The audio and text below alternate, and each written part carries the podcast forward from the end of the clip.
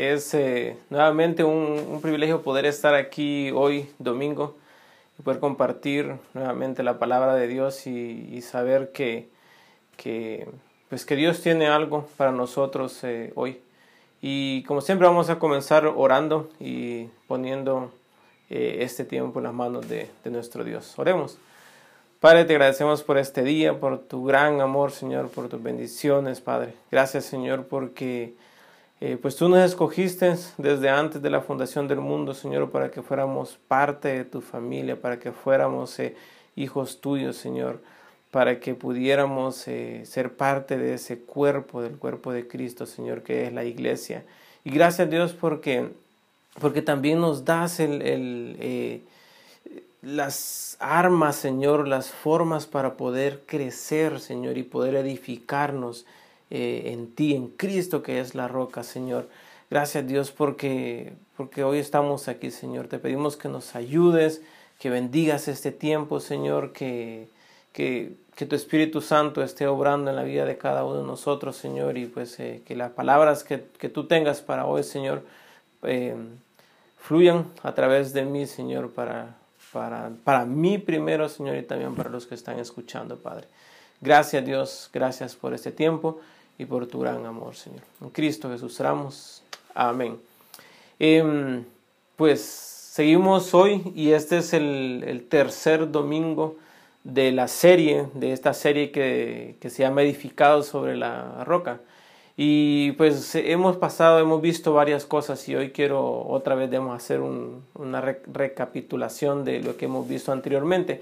Y el tema general es edificado sobre la roca. ¿Y qué significa eso? Eh, Mateo 7:21 dice algo que es clave para nosotros. Dice, por tanto, todo el que oye estas palabras y las pone en práctica es como un hombre que prudente o sabio que construye su casa sobre la roca.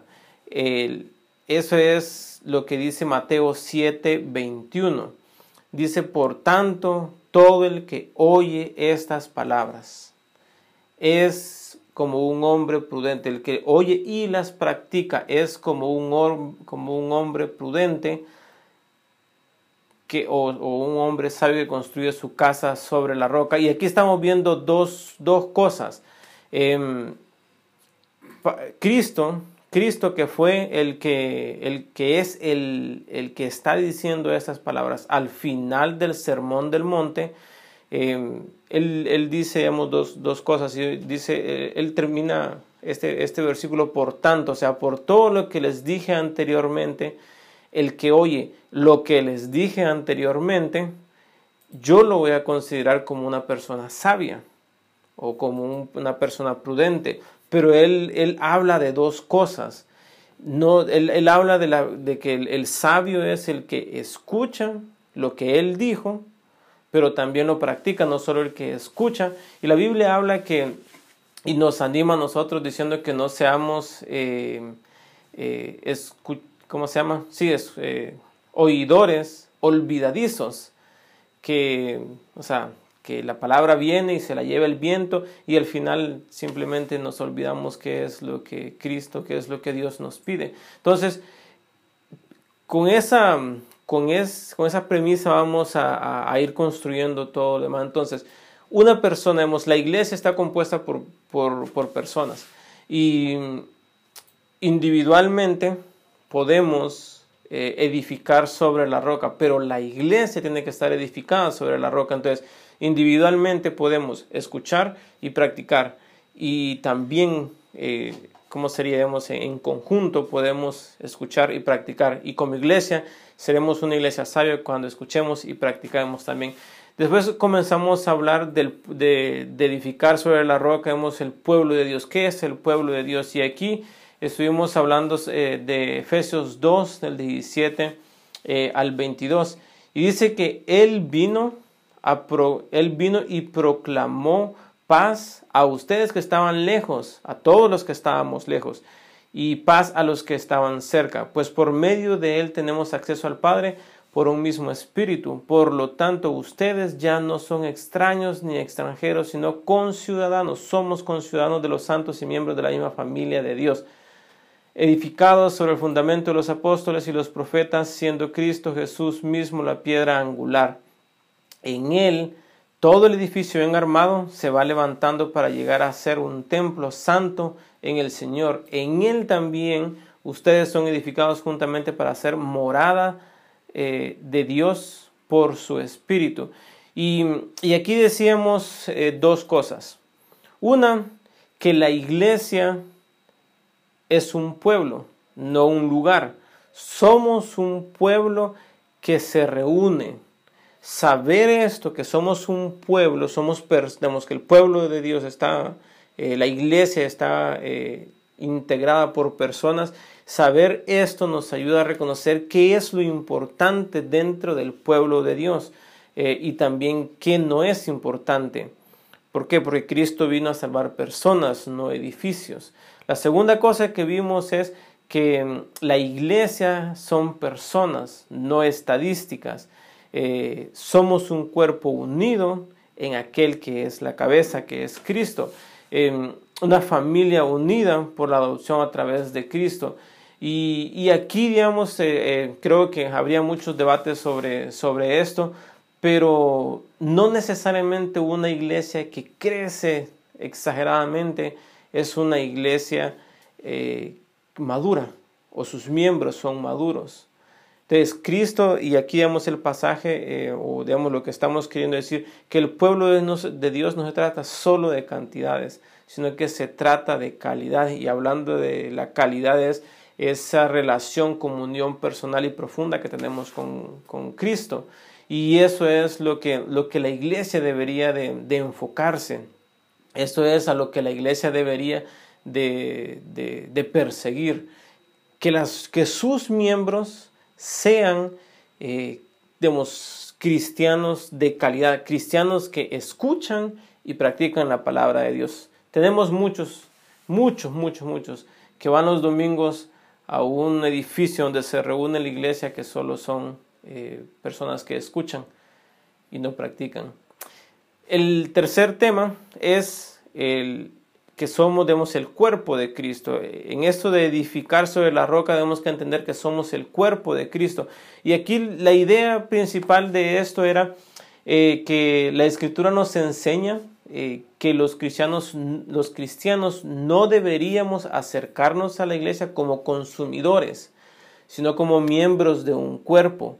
Esto significa que, que, hay un compromiso entre los miembros de una iglesia local, donde eh, dependemos unos de otros, donde nos honramos unos a otros y donde nos cuidamos unos a otros. Y el primero que es donde nos comprometemos unos a otros. Entonces, eh, en todo lo que hace la iglesia, eh, no deberíamos de buscar el cumplimiento de nuestros propios deseos, sino el bien común. Y eh, la Biblia habla, habla, sobre eso, 1 Corintios 12, eh, del 12 y 13, habla digamos, sobre, sobre qué es lo que nos une. Y dice, de hecho, aunque el cuerpo, el cuerpo de Cristo, que, que es la iglesia, es uno solo, tiene muchos miembros y todos los miembros, no obstante, que son muchos, forman un solo cuerpo. Así sucede con Cristo. Todos fuimos bautizados por un solo espíritu para constituir un solo cuerpo, ya sean, ya sean justos, ya sean judíos o gentiles, esclavos y libres. Y a todos se nos dio de ver el mismo espíritu. Pero Corintios también habla de que a todos se nos dio una manifestación especial del espíritu para el bien común no para nuestros propios deseos, no para nosotros mismos, sino que para el bien común. Y cuando en el cuerpo de Cristo yo, les hacía la, la, eh, la pregunta, digamos, o más que todo el comentario, ¿qué pasaría si cada vez que vamos a la iglesia vamos buscando el bien común y no solo el bien propio? Imagínense cómo cambiaría el, el ambiente. Y, hablaba, hablábamos el domingo pasado de, de, nosotros ser de edificación para los demás, de nosotros ser de edificación para las personas que, que encontramos el domingo en la, donde, que, en la reunión que hacemos los domingos como iglesia.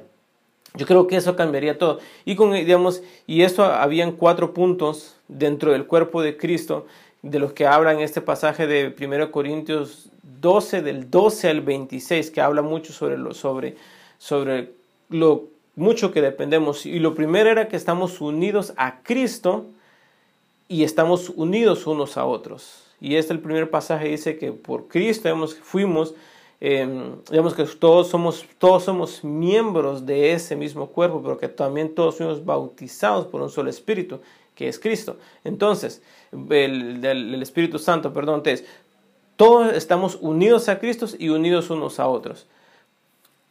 Debe, en el cuerpo de Cristo debe y hay un compromiso los unos a los otros a crecer, a llegar a ser cada vez más allá, más, más como Cristo. Y ese es el compromiso que cada uno de nosotros debería de tener hacia la otra persona. Yo quiero que Julano de tal, yo quiero que mi hermano, yo quiero que mi hermana sea cada vez más como Cristo y ese es mi compromiso. También el otro es depender unos de otros, que también es, cada, la Biblia habla de que a cada uno se le dio una manifestación especial del Espíritu, un don eh, y dice, aunque el, cuerpo son, eh, aunque el cuerpo es uno solo, dice que los dones o las funciones son muchas.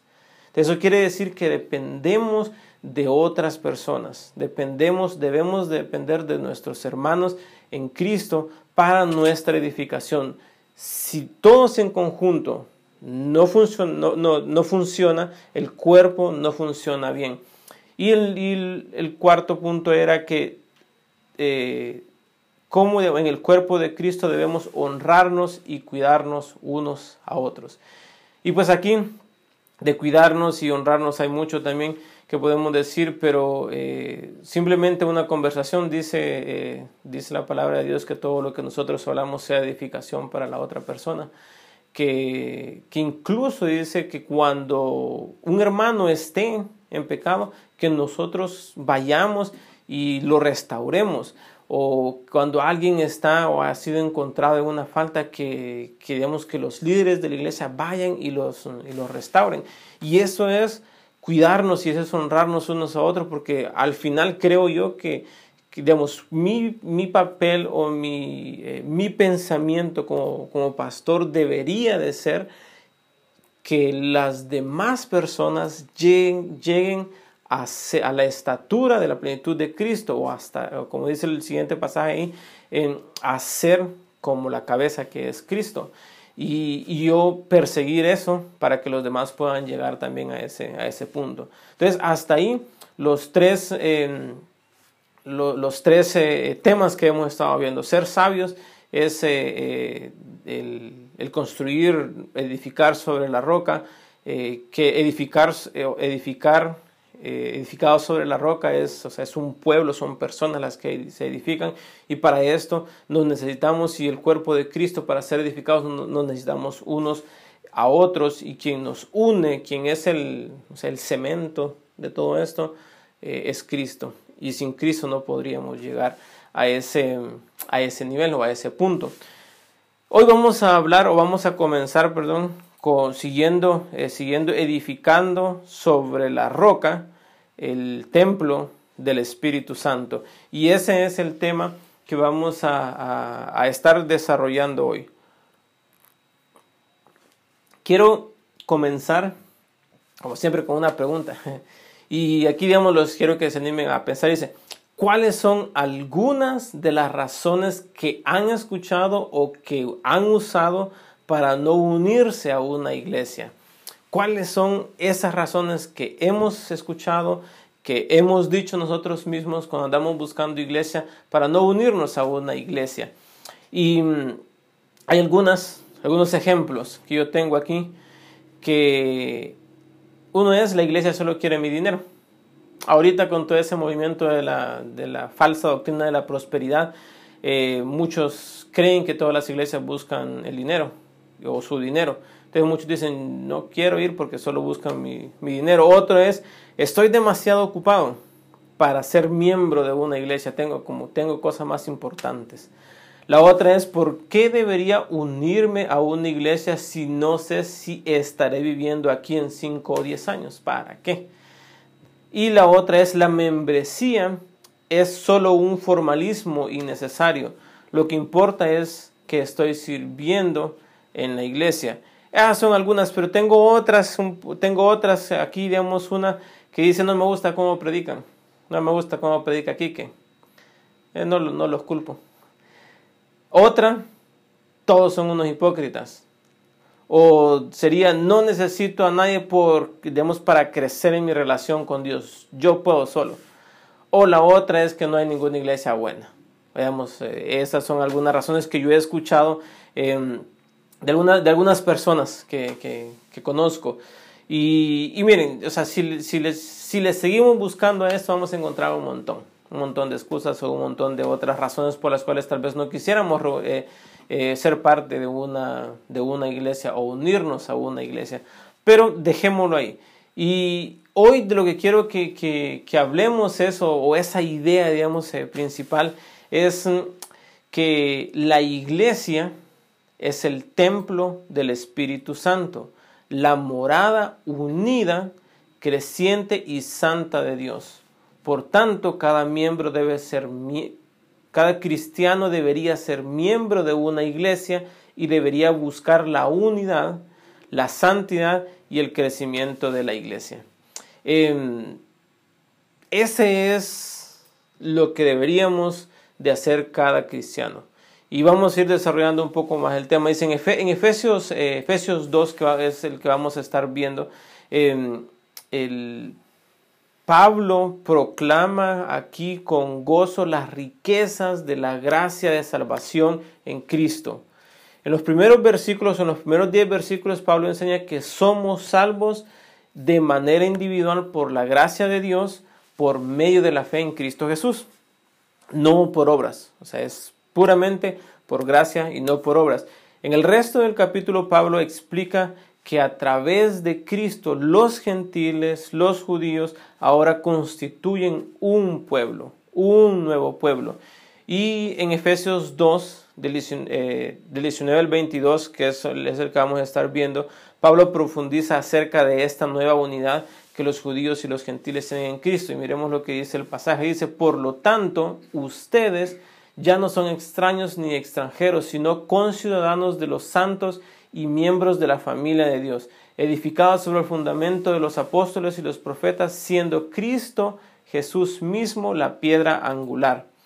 Versículo 22 sigue en Él, o sea, en Cristo, todo el edificio bien armado se va levantando para llegar a ser un templo santo en el Señor. En Él, en Cristo nuevamente, también ustedes son edificados juntamente para ser morada de Dios por su Espíritu. Em, en e, ahorita que hemos estado viendo estos pasajes digamos, eh, de, Efesios, el domingo pasado estuvimos hablando en Efesios, eh, Efesios 4, eh, vemos que Pablo usa varias metáforas para, para referirse al pueblo de Dios. Y algunas de las metáforas que usa es que somos conciudadanos o somos miembros de la misma familia, que somos morada de Dios, que somos un edificio y que somos templo del Espíritu Santo. Pero en este, en hoy, de lo que vamos a estar hablando, o nos vamos a enfocar completamente en la última metáfora que usa eh, en este, que, mencionamos, que es eh, la iglesia es el templo. La iglesia es el templo del Espíritu, la morada de Dios. Y bajo, bajo el antiguo pacto, el templo era el lugar donde Dios hacía eh, sentir su presencia. Si recuerdan haber eh, estudiado o visto, digamos, tal vez en la escuela dominical, o no sé, eh, el tiempo en que Moisés iba por el desierto y después cuando se construyó el, el templo, dice que era el lugar con el que Dios se identificaba públicamente, ahí en el, en el templo, y era el lugar donde las personas iban a adorar y a ofrecer sacrificio em, que mantenían los sacrificios que mantenían su relación con Dios. Ahora, a través de la muerte y la resurrección de Cristo, Cristo mismo se convirtió en ese, en ese templo. Él es el lugar donde la ira de Dios fue propiciada y donde las personas son reconciliadas con Dios. Es Cristo. Y, dice que no, no, no, solo eso, eh, todo el que está unido a Cristo por la fe se convierte en el templo de Dios. El Espíritu Santo mora en nosotros y Dios se identifica públicamente con su iglesia. Entonces la metáfora de que somos templo está en los versículos 21, 22 de Efesios 2, que es donde vamos a, estar enfocados eh, hoy.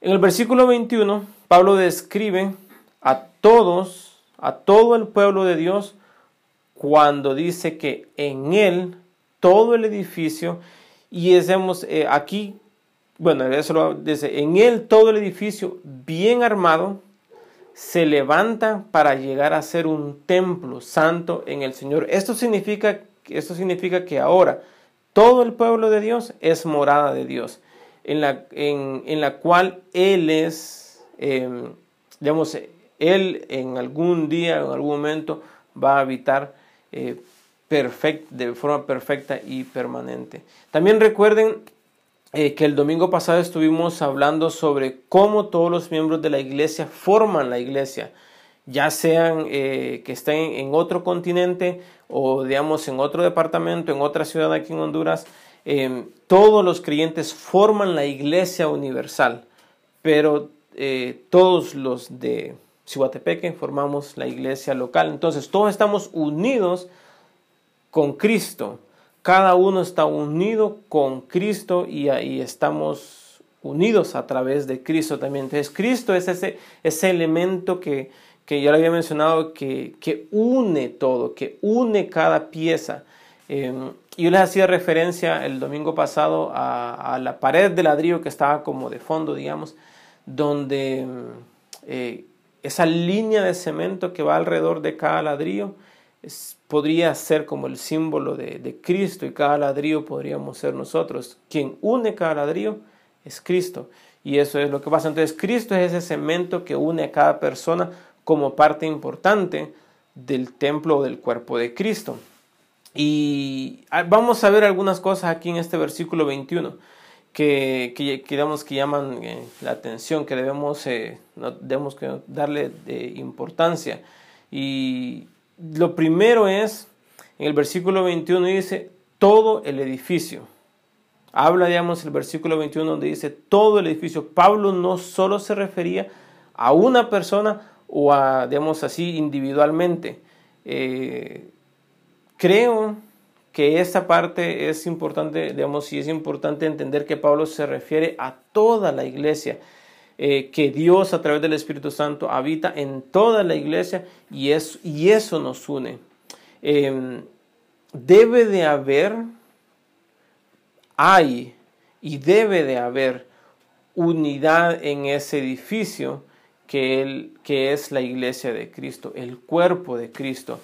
Em, como dijimos el domingo, el domingo pasado, esa unidad hará que el cuerpo funcione apropiadamente y como les decía, y digamos, para mí esto, que todavía lo estoy como intentando, eh, de, ¿cómo sería? Eh, no sé, como que me caiga el 20, por decirlo así. Pero para mí es importante, eh, digamos, lo que dice este pasaje, porque dice que todo el edificio, hablando de que todo el, todo el cuerpo de Cristo es la habitación o es el templo del Espíritu Santo. Y a nosotros nos han enseñado en la iglesia por lo general nos dicen, sos templo del Espíritu Santo. Y ahí, digamos, y digamos, pensando un poco más, es como cuando nos dicen, sos templo del Espíritu Santo, es como que nosotros estemos eh, despojándonos de la responsabilidad que tenemos hacia otra persona como templo del Espíritu Santo. El domingo pasado estábamos diciendo que, que, digamos, que, bueno, decía, decía aquí en, Efesios que cuando cada uno de nosotros funcionaba o cada uno de nosotros, y mejor se lo voy a leer, dice, dice en, en Efesios 4, 16, por su acción, otra vez, todo el cuerpo crece y se edifica en amor sostenido y ajustado por todos los ligamentos según la actividad propia de cada uno de los miembros. Entonces, eh, estábamos diciendo que si un miembro, eh, y en Corintios también decía eso, que si un miembro se dolía, que todos los demás se dolían. Entonces, ahora cuando estamos diciendo que todo el edificio, todos los cristianos somos templo del Espíritu Santo, especialmente en una congregación local, es todos los que estamos ahí somos miembros del Espíritu Santo colectiva e individualmente. Quiere decir que si yo, si yo digo eh, que mi hermano es templo del Espíritu Santo y yo lo veo a él que está fallando en algo, eh, mi responsabilidad es, una, digamos, recordarle en un sentido que él es templo del Espíritu Santo, pero también ayudarle, como decíamos, eh, ayudarle a que él pueda volver otra vez a esa comunión. Entonces, no solo es, no solo es Quique, o no solo es Julano de tal, no solo sos vos, eh, templo del Espíritu Santo y mira qué hace. Es, somos templo del Espíritu Santo.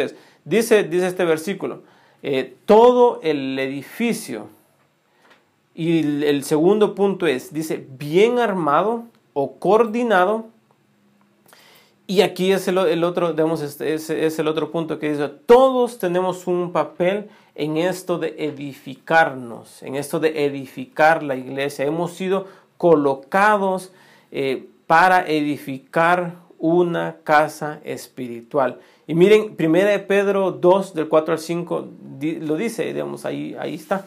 Y dice, Cristo es la piedra viva, rechazada por los seres humanos, y en, Efesios, eh, en Efesios habla de eso, de que Cristo es, bueno, aquí en los versículos anteriores al, pasaje que estamos hablando hoy, habla de eso, de que Cristo es la piedra angular. Y aquí Pedro lo dice otra vez, Cristo es la piedra viva, rechazada por los seres humanos, pero escogida y preciosa ante Dios.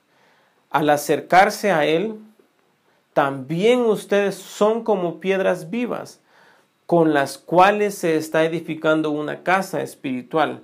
De este modo llegan a ser un sacerdocio santo para ofrecer sacrificios espirituales que Dios acepta por medio de Jesucristo. Em, hablando, digamos, y creo que eso lo estamos viendo, o sea, Cristo es la piedra angular, es la piedra principal de esta, de esta construcción, pero nosotros, según Pedro, somos, somos como piedras vivas que hemos sido colocadas por el Espíritu Santo eh, para, hacer, para edificar una casa espiritual. Y, y eso, digamos, eso de bien armados y coordinados es eh, cada quien en su puesto, cada quien utilizando sus habilidades, sus dones para el beneficio de, de, los demás. O sea, cada quien eh, ya, digamos, bien capacitado o cada quien bien, como dice, coordinado para que podamos seguir edificándonos y seguir edificando eh, ese cuerpo, ese templo de, Dios. Y miren lo que dice la, tercera parte de este versículo. Dice, todo el edificio bien armado y coordinado, dice el, el 3, se levanta, se va levantando para llegar a ser un templo santo en el Señor. O sea, primero, todo el edificio. Y todo ese edificio es todos nosotros que somos hijos de Dios. Segundo, que estamos eh, bien, o sea, que estamos puestos en el lugar correcto, que estamos eh, desarrollando, desempeñando nuestros dones y habilidades correctamente.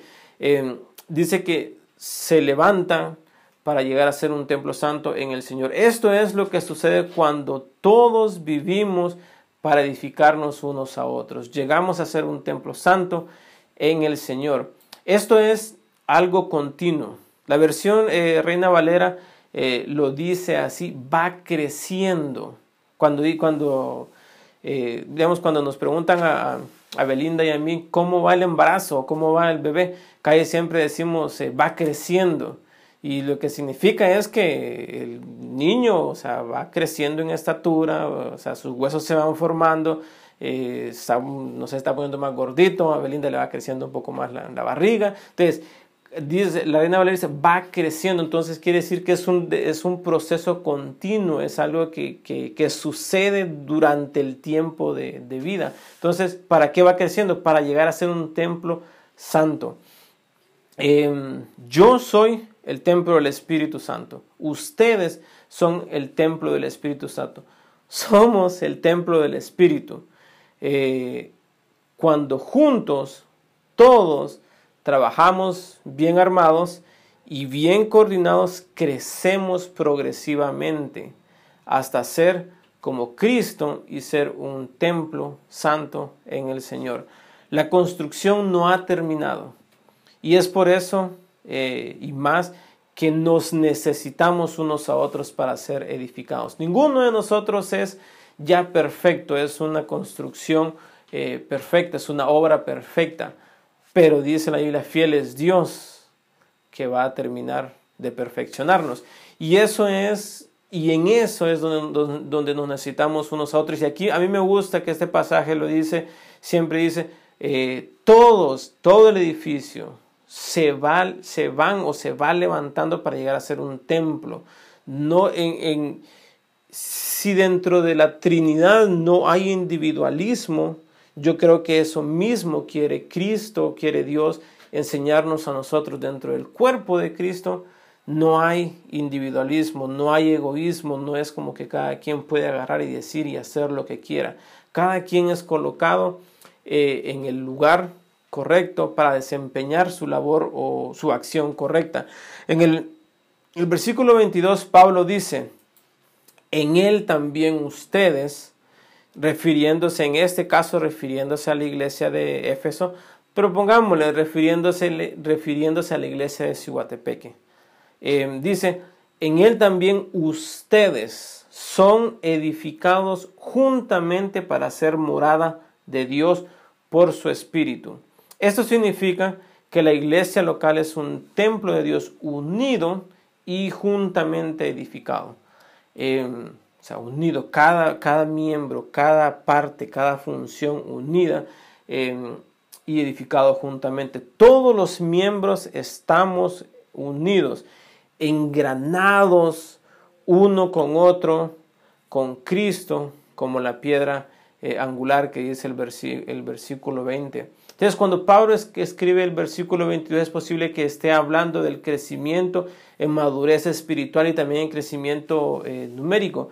Pero más yo creo que está hablando de esa profundidad de conocimiento de Cristo, un crecimiento que viene a través de varios eh, eh, elementos y, y, que los encontramos en la Biblia. Y vamos, quiero que, que, miren, que miremos algunos elementos de crecimiento que habla en la Biblia. Y estamos hablando de Hechos 2 del 41 al 42. Y dice, se, se mantenían firmes en las enseñanzas de los apóstoles, en la comunión, en el partimiento del pan y en las oraciones. Así pues, los que recibieron su mensaje fueron bautizados y aquel día se unieron en la iglesia unos, unas tres mil personas. Eh, la, el orden, y, no sé, aquí tal vez eh, algunos teólogos eh, podrían decir que, estoy equivocado, pero el orden en que se está escrito el pasaje no es se unieron tres mil y después comenzaron a, digamos, se mantenían firmes en la comunión, el partimiento del pan y en las oraciones. Eh, dice el pasaje, se mantenía, ese grupo, ese grupo principal o el primer grupo de cristianos se mantenía firme en las enseñanzas, eh, en la doctrina de los apóstoles, en lo que Cristo les había enseñado. Está, ellos, ellos habían escuchado y ahora estaban practicando. Dice, en la comunión, o sea, esa, esa comunión que, no sé, perfecta que hay en el cuerpo de Cristo, en el partimiento del pan y en las oraciones. Y, y dice, después de eso, los que recibieron su mensaje y fueron bautizados. Dice, y aquel día se unieron a la iglesia unos, unas 3.000 personas. Miremos Efesios 4 eh, del 15 al 16. Y este ya lo, ya lo estuvimos hablando eh, en los domingos anteriores. Dice que más bien al vivir la verdad con amor creceremos. O sea, al vivir la verdad en amor creceremos hasta ser en todo como aquel que es la cabeza, es decir, Cristo. Por su acción todo el cuerpo crece y se edifica en amor sostenido y ajustado por todos los ligamentos según la actividad propia de cada miembro. O sea, no es un trabajo solitario. Y aquí, digamos, quiero apelar, digamos, a esto. Un pastor no puede hacer que una congregación crezca. Él solo no puede hacerlo. Necesita que cada miembro, que cada uno de los que están ahí puedan eh, desarrollar, desempeñar su, eh, su parte. Y dice, eh, dice, por su acción, no está hablando, digamos, solo del pastor, dice por la acción del pastor o de los ancianos, em, todo el cuerpo crece, no, dice por su acción todo el cuerpo crece y se edifica en amor, sostenidos y ajustados por todos los ligamentos según actividad propia. Y aquí no dice otra vez, no dice la actividad propia de cada hermano, perdón, no dice la actividad propia del pastor o de los líderes o de los eh, maestros de escuela dominical, sino que de cada miembro de la iglesia local. Y eso, digamos, es algo que tenemos que, tenemos que, entender. Es bien fácil solo caerle encima a una persona para decir que fracasó una, una iglesia o una congregación.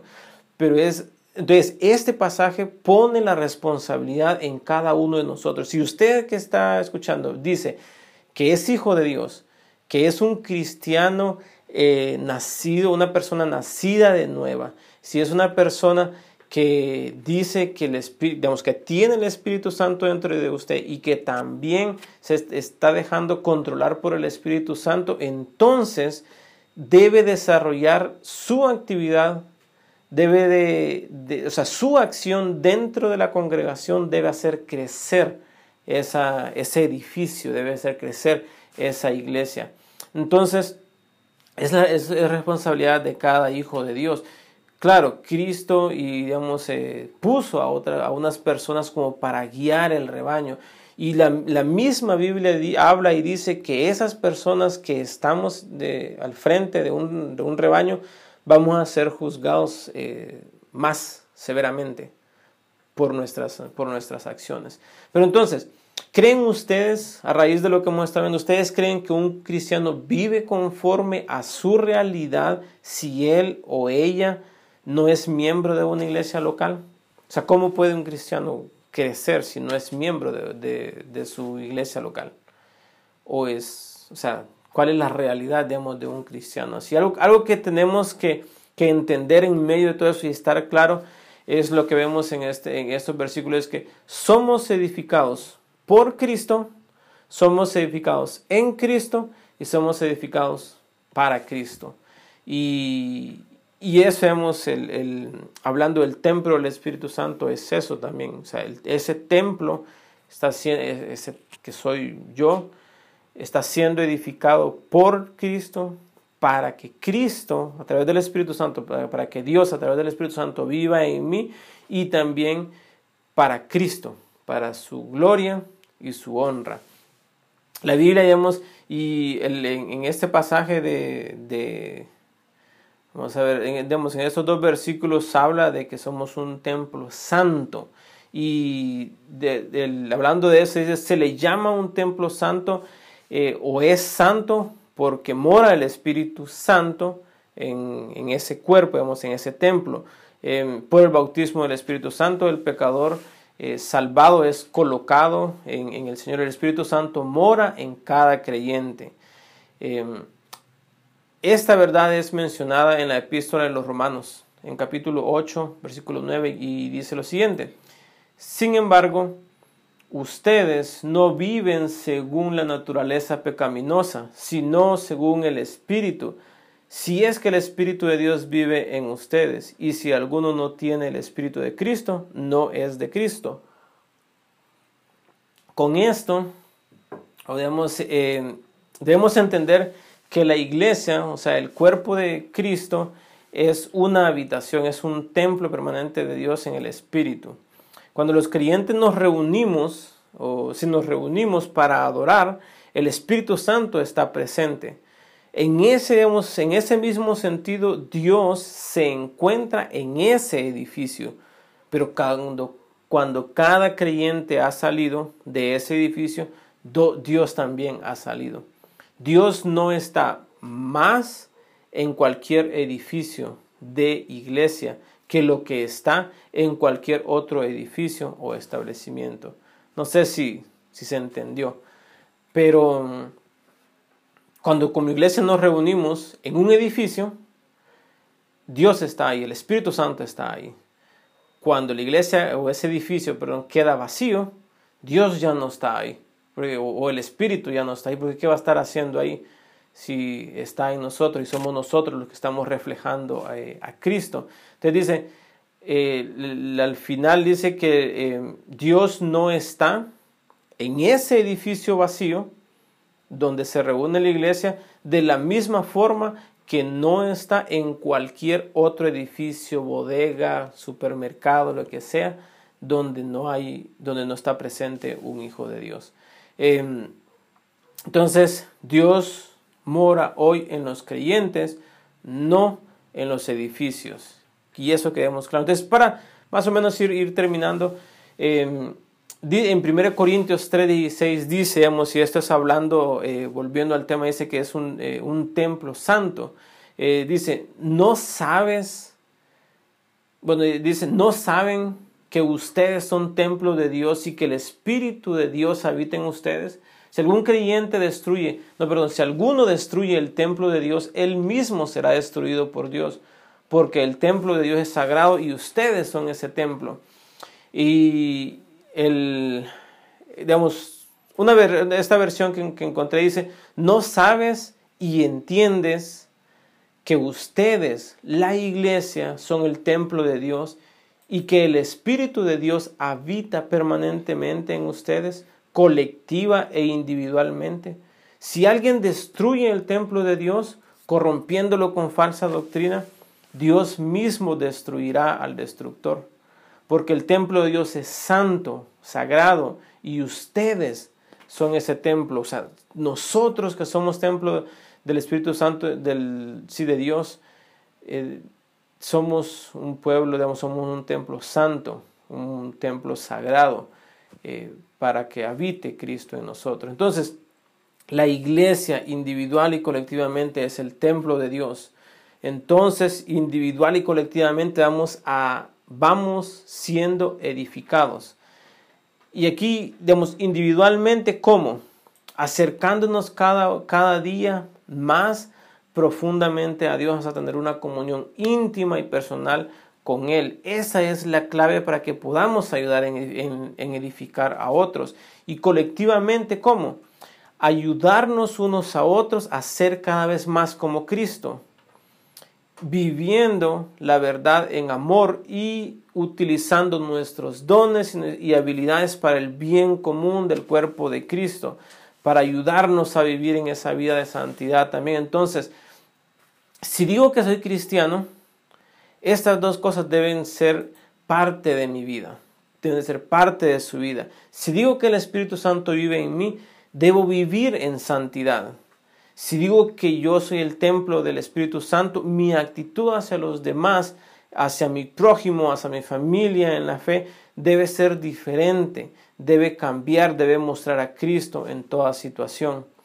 Em, ya que la iglesia crece para convertirse en un templo santo, la iglesia debe vivir o, es llamada a vivir en santidad. Y yo sé que hablar de de que somos el templo del Espíritu Santo por lo general, lo, o sea, sí se, y, es, y es correcto, lo relacionamos, nos vamos al hecho de hablar de la santidad de la, que, en la que nosotros debemos de vivir. Y, no le estoy quitando eh, nada a eso, porque la Biblia dice que dice ser santos como yo soy santo en toda vuestra manera de vivir, dice, en Pedro. Y aquí, digamos, estamos hablando de, de, que si entendemos que somos el cuerpo del Espíritu Santo, debemos de vivir también en esa, en esa santidad. Pero algo que yo, o sea, lo que yo quería, que entendiéramos hoy hablar es que eh, lo que nosotros hablamos, o sea, no es, no me quiero, o sea, quiero, es como enfocarme en, en las dos, individualmente y colectivamente.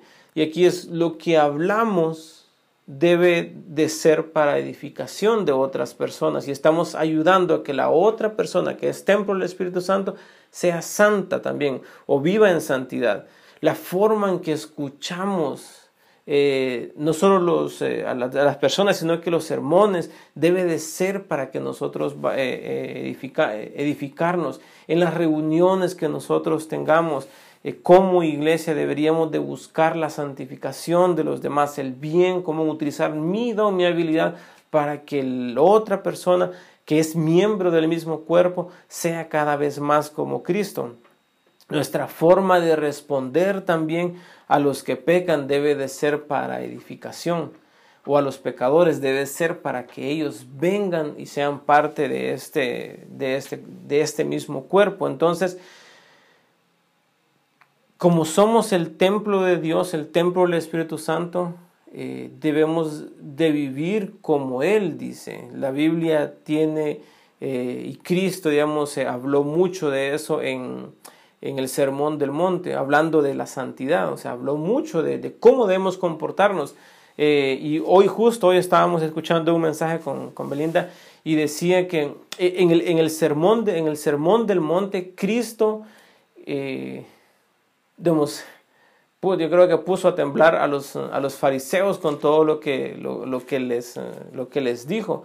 Y una de las cosas que, que estaba diciendo es, este pastor es que puso Em, en perspectiva y hasta cierto punto a un mismo nivel, alguien que, bueno, no, hace, no eh, los puso al mismo nivel, alguien que solo miraba, digamos, una mujer para codiciarla, con alguien que literalmente tal vez eh, tenía un encuentro, digamos, sexual con, la, con, la, esposa, la mujer de su prójimo, como dice. Están, estaban al mismo nivel, pero también, o sea, alguien que codiciaba lo puso al mismo nivel que alguien que, adulteraba. Alguien que, se enojaba con su hermano lo puso al mismo nivel que alguien que asesinaba, digamos, o mataba a su prójimo. Em, entonces, ¿cómo, ¿cómo, esto de ser eh, el templo del, Espíritu Santo eh, funciona? Es escuchar y practicar lo que Cristo nos ha enseñado váyanse al Sermón del Monte. Miren lo que dice el Sermón del Monte. Y ahí nos vamos a dar cuenta cómo debemos de vivir, cómo debemos de, de, andar por esta vida, pero también cómo nosotros podemos ayudar a los demás para seguir creciendo y seguir siendo edificados hasta llegar a ser un templo santo. Y como les decía, esto es algo individual, pero colectivo. Dice, Dios habita individualmente y colectivamente. El Espíritu Santo habita individualmente y colectivamente en toda la iglesia. En el, en el domingo pasado estábamos hablando de eso. No somos independientes uno del otro. No somos independientes.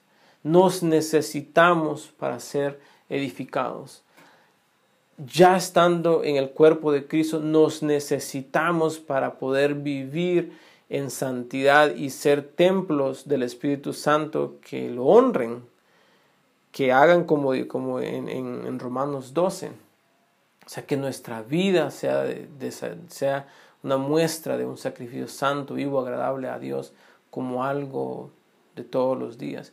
Pero yo necesito, digamos, a, a los otros miembros que tienen otros dones que yo no tengo, para yo poder vivir de esa forma.